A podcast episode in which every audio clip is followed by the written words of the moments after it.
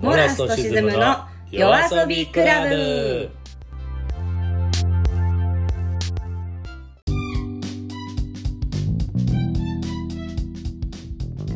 こんばんは。こんばんは。夜遊びクラブ第26回始まりました。はい。モラストシズム10です。ビナキューです。はい。この番組は、えー、アンダーグラウンド、サブカルチャーの総合メディアです。はい。えー今回は1月の12日？1。11日かはい。の放送分です。はい。はい。ということで、えーっと、今回ね、わたくうん私がですね、うん盛大に今遅刻をかましまして、40分遅れでね、今収録してるんですけど、申し訳ございませんね。あの、すいませんねバップですね。そろそろ。そろそろバップですね。バップ？はい。あの、2回連続なんで。ババップって、バップって何？何そのバップって罰ゲームというかもう、あれですよ。なんか、代償を払ってもらいますよ、みたいなことですよ。何、何、何、何しましょう？何もできねえだろ、お前なんか。俺、あの、モノマネでピカチュウやったじゃん、年末。マジで。ちょっと見てみたい。何もできないからね。ピカチュウ、ガチのピカチュウでやって。何？単絡んでる単絡んでる。単 単は、単は常に絡んでる。年末年始俺40度熱出たからさ、ね。まだ、まだ治ってないですね、どうやら。そうがそうそうなんで単絡みの声を聞かされなあかんの、そうとい。まあまあまあもう正月も明けてきましたけどね。開けたね。だいぶ正月気分から抜け出さなきゃいけない感じになったね。ね。それで、なんかオープニング、これ、親の好きな曲を聴かされているうちに好きになっちゃったアーティストについて。親？親音楽聴くの？え、聞いてたよ。すごい聞いてた。なんかな、何を聴いてるんですか？あのね、やっぱ一番親のせいで好きになったのがランバダだね。ランバダ？ランバダって何ですか？なんだっけ？あー、今日そらそんならたたたらたらたって それ、それランバダって曲じゃなくて、そうそういう曲調のことなの？わかんない。何がランバダだったの？これ多分この曲がランバダじゃないの。あの、マカレナがそれに続いて、我々が小学校ぐらいの時にさ、でんでけでけでけででけでらってやったでし。それのなん、か前、前、ってか、いい前って何なんだろう？それに似たような元？みたいな。わかんないわかんない。でもなんかランバダってなかった男と女がこう体をこう、なんていうの、密着し合わせながらこう。タラタラタンタラタンタラタンタラタンタラタンタなそう、それ、それ。それじゃあ、その映像付きでそ見てたってこと？う。な、いや、なんか、当時はさ、あの、8センチ CD うん。あるでしょ？あれの、こう、パタって開いたところに踊り方の絵が描いてあるの。えー、こういう風にしますみたいな。そ れそれを見ながら、なんか、聞いてた。なるほど。うん。ああるセンさんは？ランバダの後ではあんまり思いつかねえな。なんか、あのーなんだっけ、エルトン・ジョンとか、うん。洋楽なんだね、やっぱね。うん、なんかあの、当時のうん。なんか洋楽？うん。は聞いてたみたいだね。だからボブ・ディランとかビートルズとかも聞いてたような気がするでもなんかそのランバダとか、ージャズとか、ちょっとなんか世界系のやつあんま聞かなかったかも。世界系？うんワールドミュージック。あそ、そういう風に言うの？え、 Smooth Operator とか誰だっけ？シャーデー。あ、そう、シャーデシャーデーね。ー。あれもすっごい聞いてた。なんかエロいのばっか聞いてんね。ね、なんかちょっとそんな感じするね。なんか、あなんか、のアダルティーな感じだー、アダルトだね。うんマセ、マセガキだったんだね。うん、ずーっとそれ聞いてたな。でもなんか時に、それ多分ね、お父さんだね、そどっちかっていうとね。あ、お父さんがそういうのを聞いてたの？そう。で、お母さんが松任谷由実とか、あの、サンさんとか、いわゆるもうその時の J-POP。なるほど。うん。でね、あ、でも親ほとんど、あれだね、日本の音楽あんま聴かなかったかもしれない。あ、そうん、こっちは。う。でもそれが今でも名残として残ってたりするの、自分の、あの、あれになってんの。のかな。でも俺は B'z とかミスチル好きだったよ。うーん。 B'z 見してるね。まあそう世代だよねだ。から多分親親に反抗して日本の音楽聴き出したのかもしれないけどね。ええ反抗、反抗とかある？反抗なのかわかんないけど、なんかあんまり親の聴いてるものを好きじゃない時期があったよ。えー、なんだろう、それって、やっぱさ、こう曲を聴いたりするとさ、当時のそのシーンとかさ、誰と聴いたとか、その時の思い出がこう蘇ってきたりするじゃん。もっぱらカーステだね。カーステだよね。そう。ラジあのカセットでだから多分聞いてうん、たかも、ラジオとかじゃなくて、うんうんうんうん、そうそうそう。で、どっかで家族旅行行く時とかね。そうそうそうそうそう。だから、ね家族の車の中で流れてた音楽がうん。なんかすごい印象的だったかも。うん、なんかそれを聞きたくないってなった時はない。いわゆる、なんだ、あの、夜逃げとかしてた時。あ、4人、4人してた時の BGM とかなかったな、さすがに。何にも、何にもなってなかったよ。あ、さすがになかった。もう、もういや、でっていうかわかんないけど、なってたかもしれないけど、記憶にないかもね。あ、消し消し去られてるう。ん。隣におばあちゃんのめっちゃ震えてた時の印象しかない。どうなるんやろう、うちら。いや、怖いね。いやいや、めっちゃおもろかった。すごいわ、すごいわ。まあ、修羅場だよね。修羅場だわ、すごいわ。よく生き抜いてきたわ。いや、でも全然余裕でしょ。なんかその、別に子供は守られるもんだから。まあね、まあね。親親御さんのことを考えるとよ。そう。やっぱ一日で白髪になったからね、親父。マジかそう。色素全部抜けたよ、一日で。すごいわ。すごかった、すごかった。絶望ってこういうことなんだと思った。すごいね。すごいなんかストレスがこう、人間にもたらす、なんつうの、代償というか。っていうかさ、親の聴いてた音楽なのに親の悪口になるってい や。すげえなと称えてんねん。当時のこと。称え称えてくれてんの当時のことを思いいや、でもそうね、大人になってからわかるね。うん、うん、すごいわ。あのーこの先、まあ俺別にな白髪になる髪の毛がないからさ、別に状態がどう変化するかわかんないけど。チンゲあたりが白髪になる。あなるかもね、でも。なってくるよね、みんなね。多分なるんじゃない？ね。毛が白髪になるんじゃない？脇毛とかさ、うん、鼻毛とかね、眉毛とかチン毛とか言うでしょ？ね。ほんと今年ね、今年の目標は下ネタを減らすっていうことを 本当に？無理でしょ？うん、無理だわ。いや、でもいい目標じゃないですか？そうそう、なんかちょっとこう、ね、もういい大人ですから。アラフォーになってから。ほんまやで。ということで、ちょっとなんかはい話がうん迷子になってきたんで、あの、ねそろそろメインテーマいきます？うん、いけました。じゃあ、メインテーマに移ります。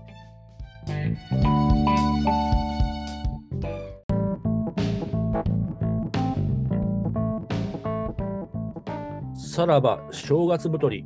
俺が考えたダイエットでみんなムキムキ。何それ。俺がね毎回考えてるわけじゃないんです。すごい、あれじゃん、テンさんが。俺の考えた世界で、世界で一番似合わない言葉じゃん。ね似合わないね。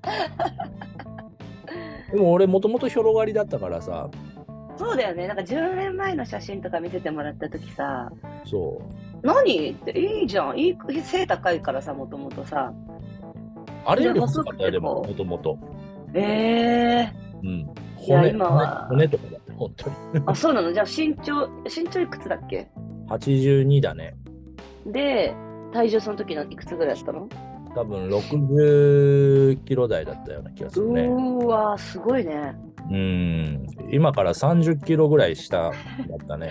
人一人分やん。そうだね。うんかなんかすっごいね。30キロ違うってなったら。で、身長は一緒なわけでしょ？まあそうだね。うん。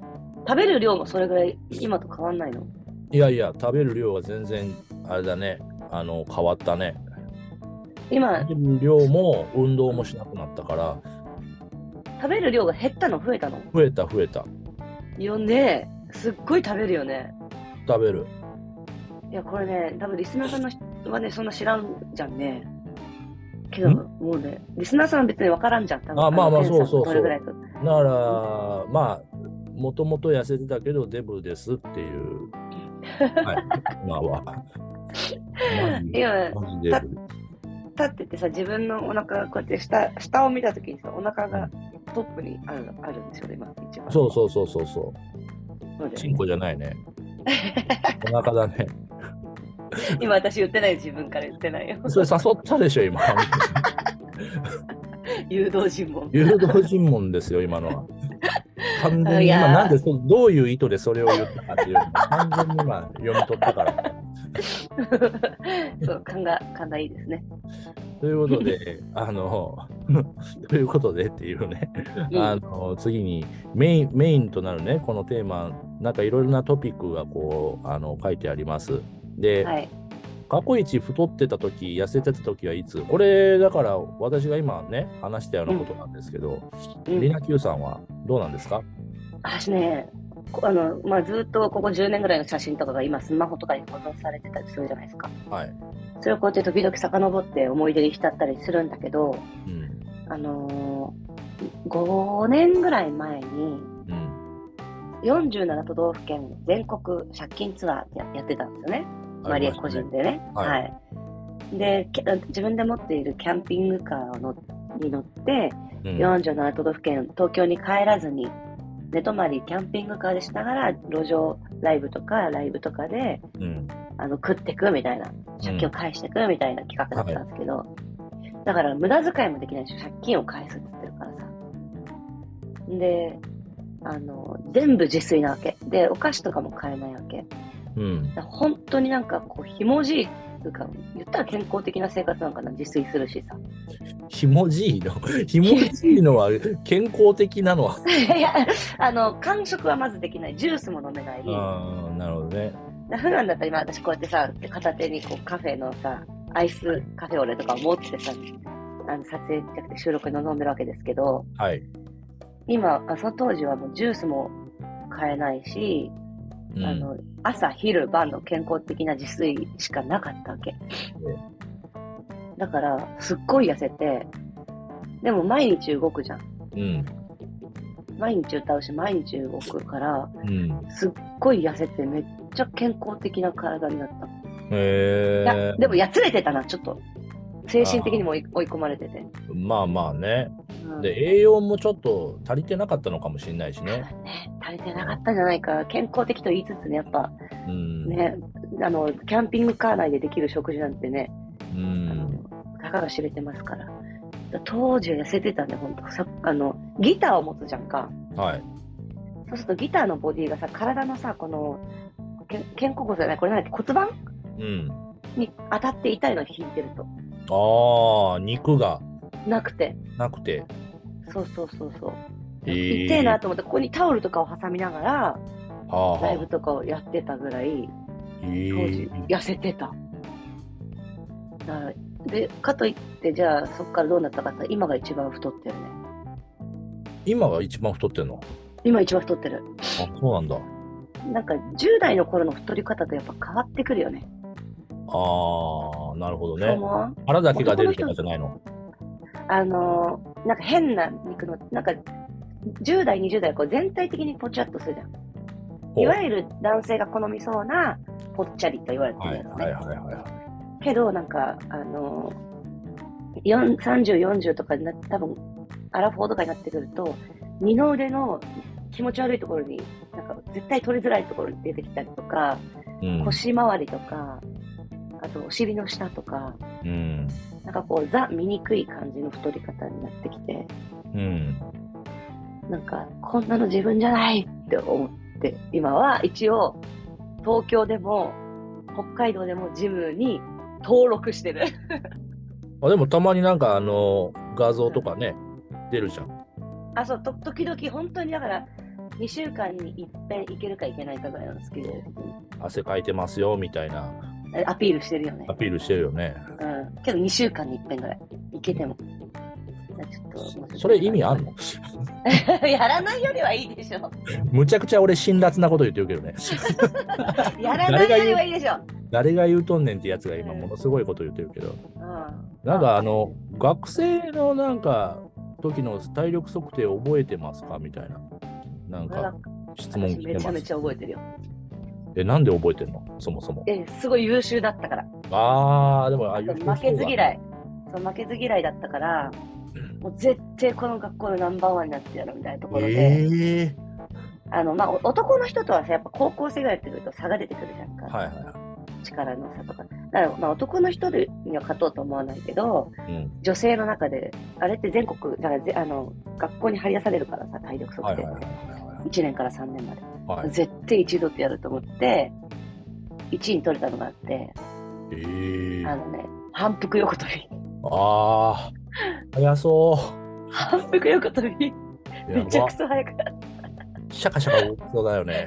雲見てるし。なんかそういう動き得意だよね。なんか。そう、かまじいみたいな。たまじい、そうそうそうそうそう。なんでだろうね。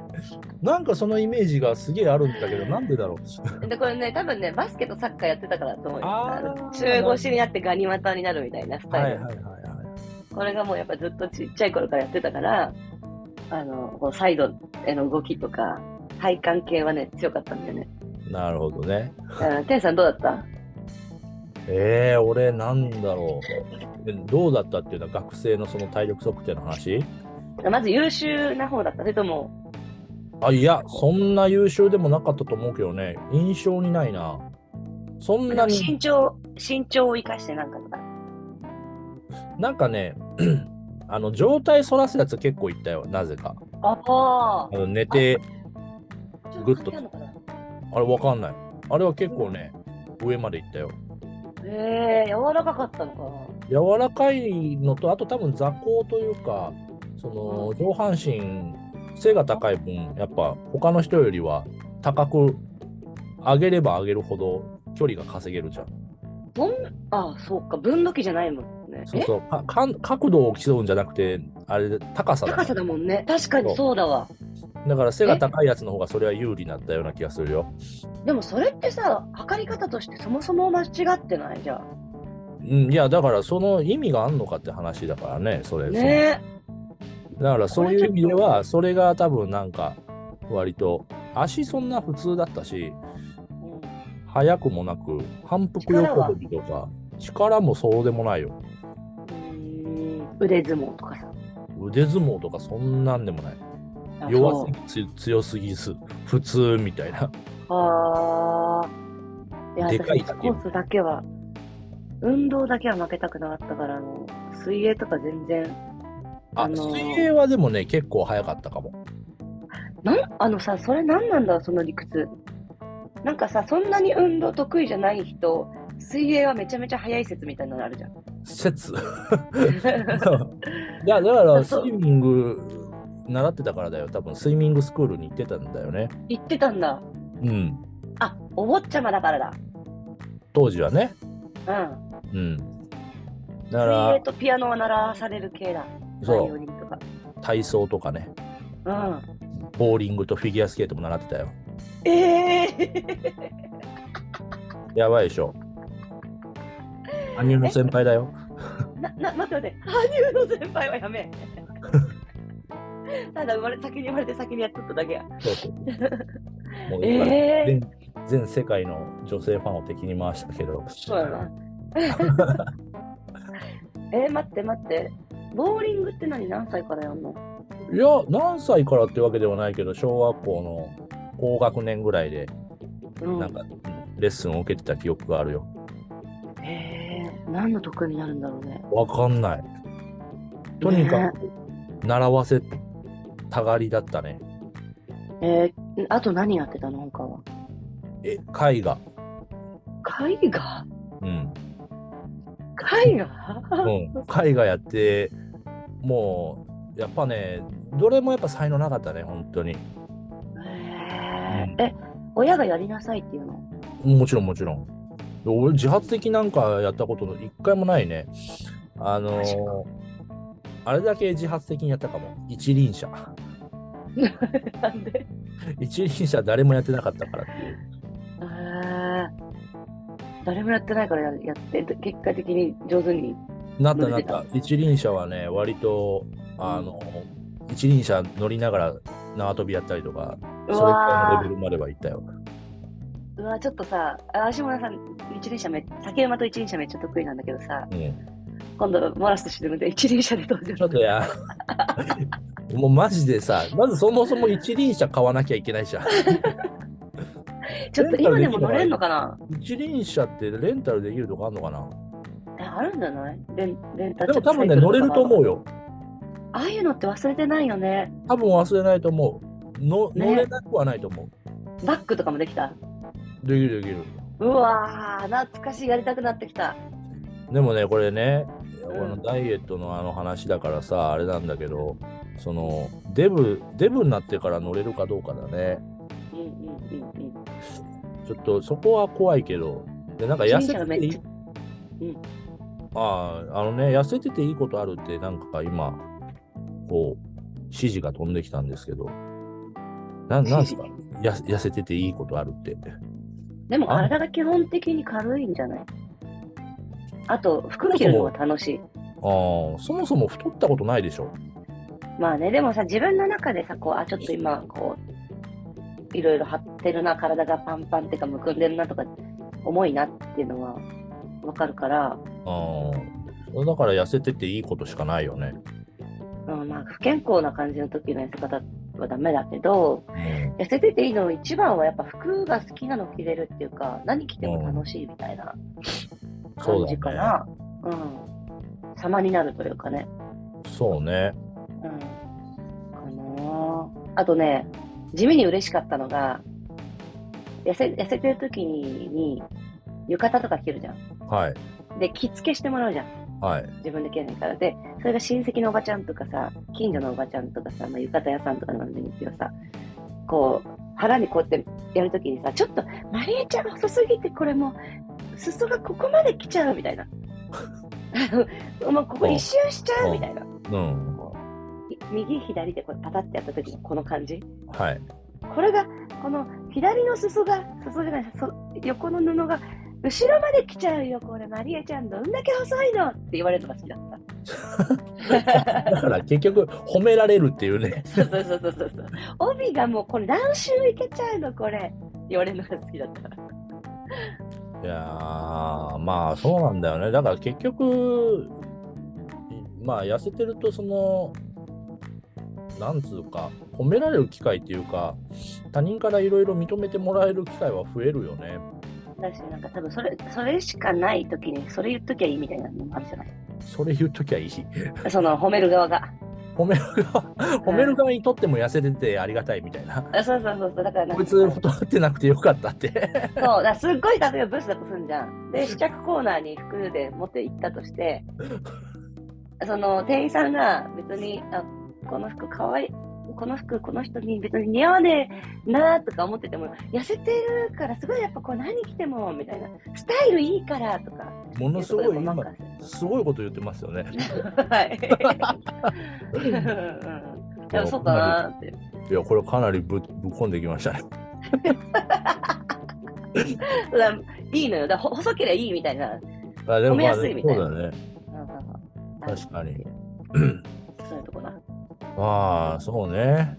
まあでもなんかあのーやってて、まあ、なんだろう。一番効果的だった云々の話で言うと、うんなんかやっぱ旅は、あれですね。お互い共通。あ、そうだよね。かよさんもチャリで旅してた時10めっちゃ痩せたよね。そうそうそそううだよね。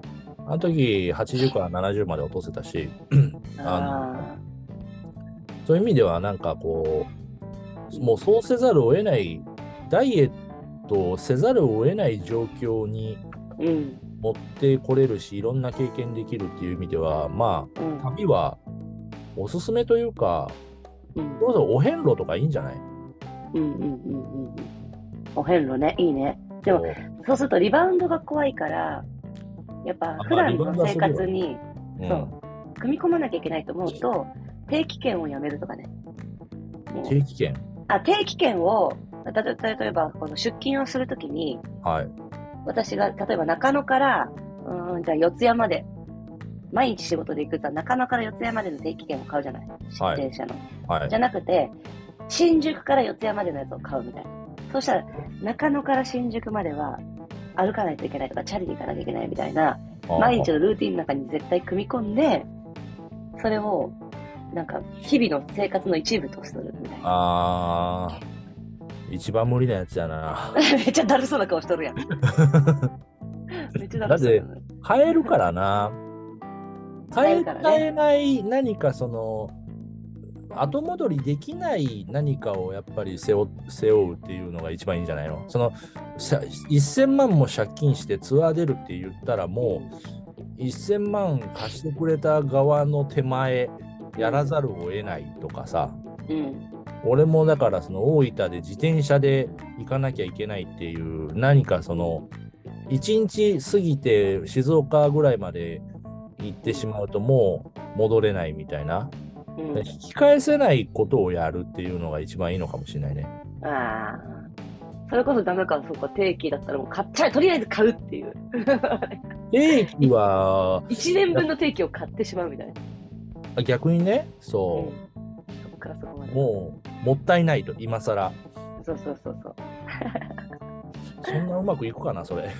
いいかねえな、途中で買い足すな。変更してくださいっていう手続きに行くな。やっぱだから物理的にその買えない状況に追い込むことができるか、精神力だもん、やっぱ。ね。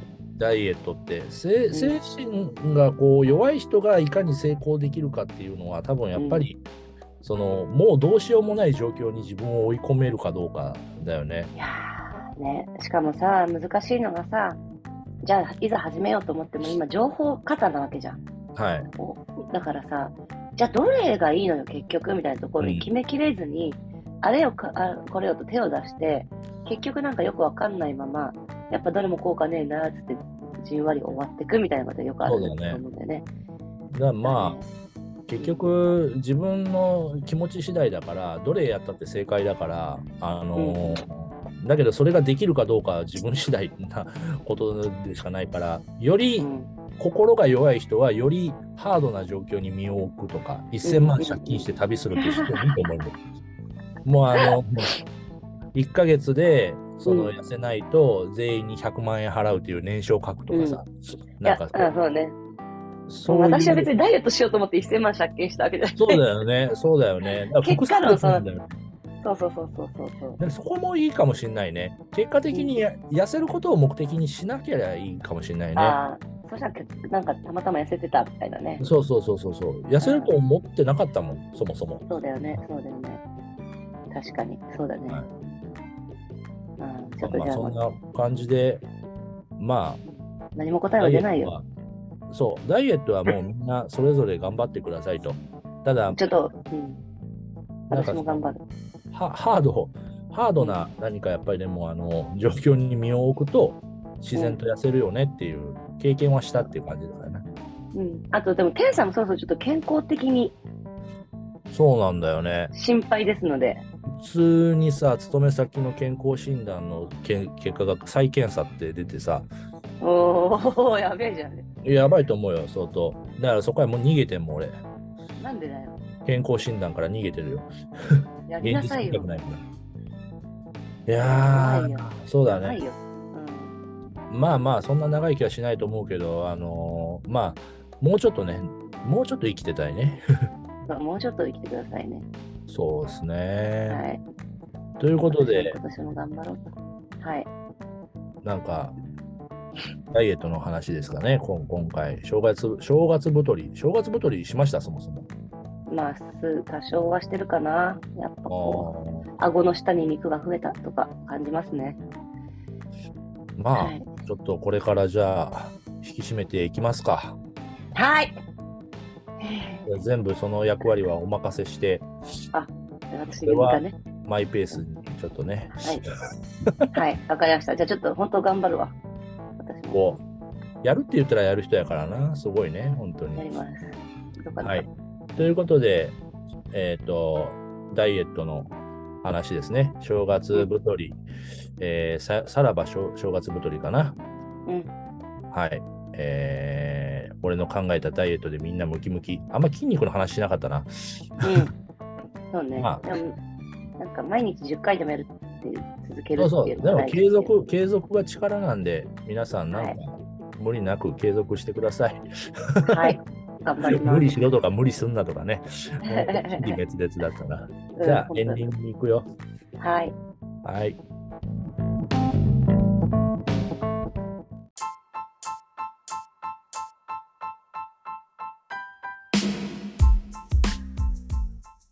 エンディングです。はい。はい。ということで、このダイエットの話、うん。まあ、ずっと結構長くおしゃべりしましたけど、あの、うん最近美味しかった料理の話をプレゼンし合ってくださいと。うん。支離滅裂な、おーそうだね。最近、まあ何食ってもううまかったけど、特にっていうことなんだろうね。うんうんうん。なんかこの季節はあれじゃない？なんか鍋とかじゃないの？なんかこの間な、鍋は本当ヘルシーでいいじゃん。そうね。いやまあ、結局でも、あれじゃない、食う量じゃない。そうそうね。そうね。なんか鍋進めてなかった？なんか前。いや、鍋はね、あの、ほら、野菜も取れるしさ、うん自。分のす好きな食材何でもぶち込んで出来上がるから、はい。めっちゃいいじゃん。でも私最近もっとおすすめなのができちゃって、な、なにこれがね、こう、一周回って、はい。米の上に、目玉焼きとソーセージ、焼いた目玉焼きとソーセージを乗せて、おマヨネーズとソースでかっこむっていうのがね、もう最高にうまくて、半熟ね、しかも。それで、夜な夜な食べるっていう作業をしてます。なるほど。あ、もう、すごいですね。あの、見せる気ゼロじゃないですか。ゼロじゃなくてデブ、マイナスマイナスですよね。あすごい、すごいな。いや、一人に言ってるよね、これね。いや、言ってますね、完全に。それ俺でも引くやつやね。あ、マジですか。いや、でもちょっと、あの、何そのシンプルって、いいちいちまたそこ？みたいな思うけど、ちょっとぜひやってほしい。目玉焼きソーセージを白飯の上に乗せて、マヨネーズを乗せて食うの？はい。ね、え、目玉焼きはソース派、醤油派？何派あ、でもソースかな。あ、じゃあもうソースとマヨネーズで。やばいね。やばいよ。やばい。もう最高にうめえんだわ。いや、うまいだろうね。そう。でもね、なんかね、この前テレビでやってたんだけど、はこそそれね、それ始めちゃったのが、なんだったっけな。あのね、深夜の背徳飯っていう。番組かなんかやってて、要は背徳感、要は深夜に食べちゃいけないのにっていうね、気持ちの中、背徳感が最高に得れるうんデブ飯みたいなのって何がうまいかみたいなんで作ってるやつがあって、それがなんかめちゃめちゃうまそうだったんだよね。そしたらもうなんかもう今ちょっと喋りながら唾液が出てきちゃうんだけどさ、それでもう我慢できなくなって、うん。で、目玉焼きとソーセージしかなかったの、家に。あ、その時ね。はい。そうそう。それでやったら最高に美味しくて、ぜひやってほしい。まあ、リスナーの皆さん、ぜひね。うん。うん。深夜の背徳飯を。そうね。俺ね、うん。最近あのーそれこそ流行りに乗っかってさ、あの、パスタをさ、うん。あの焦がすやつ、知流行ってんの？ってる？あのー暗殺者のパスタってやつ。もうなんか背徳とか暗殺とか怖いな。なんかそう、ね暗殺者のパスタっていうのがあって、うん。それなんかわかんない、本場イタリアのレシピかなんか知らないけど、最近結構 SNS 界隈でなんか話題になってるらしいのよ。暗殺パシュ、暗殺パスタ？暗殺者のパスタ。暗殺者のパスタ。そう。調べてみていいあ、いいよ。で、まあ作り方は、まあいろいろあるんだけど、あの、茹でないのよ。あー。焼く、へ焼ー焼いて焦がすんだよね。最初オリーブオイルとフライパンにオリーブオイルとニンニクスライスしたやつを温めておいて、うん。でその後にもういきなりね水とか入れずに、うん。まあ、ワンパンでやるんだけどそのパスタを一個のフライパンのことをワンパンっていうの？ワンパンっていうの。これでさうん。パスタをさ折ってさあの、あ二つにうん。それをこうオリーブオイルで温めたやつにこうバーって敷き詰めて焼くのよその、だからトマト缶の汁でちょっと茹でてるみたいなとこあそうそうそう。煮るってイメージだね。だから焼き付けて焦げ目ができたら裏返してで徐々にそのトマトの汁で煮立てていくっていう。すごい。でそうするとパスタそのものに味が染み込むからすごく濃厚なトマトパスタができると。ちょっと美味しそうやん。めちゃくちゃうまい。これ多分ね作り方あれなんだよね。あのパエリアとかにちょっと似てんだよねああ。米をパエリア作ったことないけど。でパエリア、もあのフライパンでできるんだけどあの米をあのもうなんていうの？フライパンにそのまま入れるのようんうんうんまあ、た炊かないのよ。炊かずに最初に、あのーフライパンにぶち込んでい焼き炒めるんだよね。ああ、すごいカチ。カチの米を。ほんで、なるほどおね。汁を入れて、まあ結局最終的には炊くんだけど、その、やや焼きながら煮るみたいなイメージ。なんで、なんでこれ暗殺者ってなったんだろなんかね、なんか諸説あるみたいだけど、なんか忘れた。暗殺者も思わず、なんか、ななう。んだなるみたいな感じなの？うんなんか、なんかなるんだよ。暗殺者が暗殺忘れるのかもわかんない。あ。絶対そのやつ雇わねそんな、そんな由来、由来とか。え。えー。あー、えー出てくるわ。ちょっと。えあ、血に、血に近い色だからだって。ー、なるほどね。全然ちゃうやねんか。うん。私を殺す気かということで暗殺者のパスタだって。美味しすぎて私を殺す気かの感じらしい。わお。すごい。ちょっと出てくる、出てくる。いっぱい出てくる。ちょっと待って。うん、めっちゃ出てくるから。で、それはね、あの、割と、す最初ちょっと難しいかもしんないけど、多分慣れれば多分簡単にできそうな、まあ、パスタなんてそんな難しいもんじゃないからさ、そもそも。うんうん、そうだね。はい。そういうものが今ちょっと、わあ、ちょっとやってみるわ。おお、あ、はいすごい。ちょっとやってみてください。やだ、今日の夜にまた作ろうとしちゃった。昼、うん昼、昼に、昼に食うわ。うん、昼にね。うん、ちなみに、じゃあ、きちなみに、ちなみに今日のお昼何だった？焼き魚。まあ、ヘルシーやん。そうなの。似たようなもんだ俺も私も。一足先にそういう健康的な食事に戻るんで、うわ、ちょっといいの食ったからって。そたまう。まあたま今日リナキューさんはもうソーセージとマヨネーズ作っといてく違ださい。います。違います。寿司です。私いるから。寿司？え、今日寿司食うの？はい、寿司食ってきました、もう昼。あ、昼食ってきたの？な、何？え、はい回らない寿司？あはい、あの、丸、回らない、丸いの、もうややこしい、丸回らないって言った後に丸いっていうのはあれだけど、丸いの一番上の、あの、フードコートみたいなところで寿司食ってきた。ああ、いいですね。ランチ寿司。はい。はい。もうちょっとデブ飯一直線なんで。すごいね、本当に。うん、でも最近、ちょっとごめんね、話長くなっちゃ。あの、油を出してくれる、ケツから油を出してくれる魔法の薬っていうのがあって、それ飲んでそれ、油を、油出しちゃうの？ケツから？そう、そうそうそうそう。すごいよ、だって本当にね、油が出てくるんだよ。あのね、ちょっと待って、見てほしい。薬を見るの？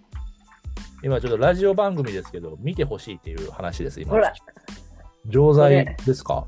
はい、これ、真っ青な錠剤。やば。ザ・海外っぽいさって錠剤なんだけあじゃああそれは薬局では売ってないんですか？薬局ネットで。ですかね。そう、ネットで売ってる。えなんですオル、オル、オル、オルラ、オルラ、オルラ、ー、俺だから先行かねえな。オルラなんとかっていう薬なんだけど、あもう諦め本た。当にそ その日にた摂取した油がケツから出てくるのよ。ああ、なるほど。だからうん寿司でもステーキでも焼肉でも何でも。濃いみたいな。でもさ、寿司は油そんなないからね。ああ、まあね。でも肉食った日にはこれでケツから油がする。おならかと思って出したら、ブシューっつって臭が出てくるからね。え、本当に？本当に本当に。え、どうするの？そんな急に。え、だから不意におならはできない。え？不意におならできないから、トイレに行って、こう、お尻出して、するのさ。一応、その、なんていうの、催す感じなんだ。いや、わかんおならだなって思うんだよ。だけど、薬飲んだし、やべえな、このままおならしたらって思うえ、で出る予兆は自分でわかるのね、もちろん。の。うん。あの、汁が出るとは思わないで、おならをすると、ケツがすごいことになるから、これの、これ確か飲んでたなって思い出さなきゃいけない。ええおならって不意に出るものだけどさ、不意に出しちゃいけないものになっちゃった。やば、大丈夫なのそれ？だ大丈夫、大丈夫。昔からある薬なんで、こうやってでも。ずっと。あともう少しでこう、保険適用になるぐらいだから、みんなも接。種できるようになる。だけど、こう、便器に、便器を見ると、便器に、こう、ラー油をこう、ど蓋開けて、ドボドボってやってるような感じ。うー やばいね本当に。なんで私は今年痩せちゃうから、ごめんね。いや、やせ、いや、まあ、全然、さすがですね、本当にもう、はい、満足したよ。満足した。終わった なんかトークがその油みたいな感じだったね。排泄、排泄の話で。ええ、ええ、ええ。ちょっと、あの、詳しく知りたい人は私に DM かなんか送ってきてください。ですね。あとは、英語結局って、なんて言うのかな。うんそれはもう下ネタとは言わないんだね。医療言わないよ。そうですよ、健康の話ですよ、これ。ケツから油っていうパワーワードだったけど。ちょっと品のない言い方でしたけれども。はい。はい。ということで、曲紹介いきましょう。はい。じゃあせっかくなんで、今日は、えー、ランバダを聴いていただきたいと思います。はい。ランバダでいいの？ランバダでいい。ランバダって あの待って、ランバダっていろんな言い方があるのかなあでもなんかまあ、この後に流れるやつがランバダですでいいか。うん。そうだねじゃあ。ちょっと後であのリンクをうん送ってください。はい。ということで、ははい。はい、また来週。はい。さようなら。さようならバイ。バイ。バイバイ。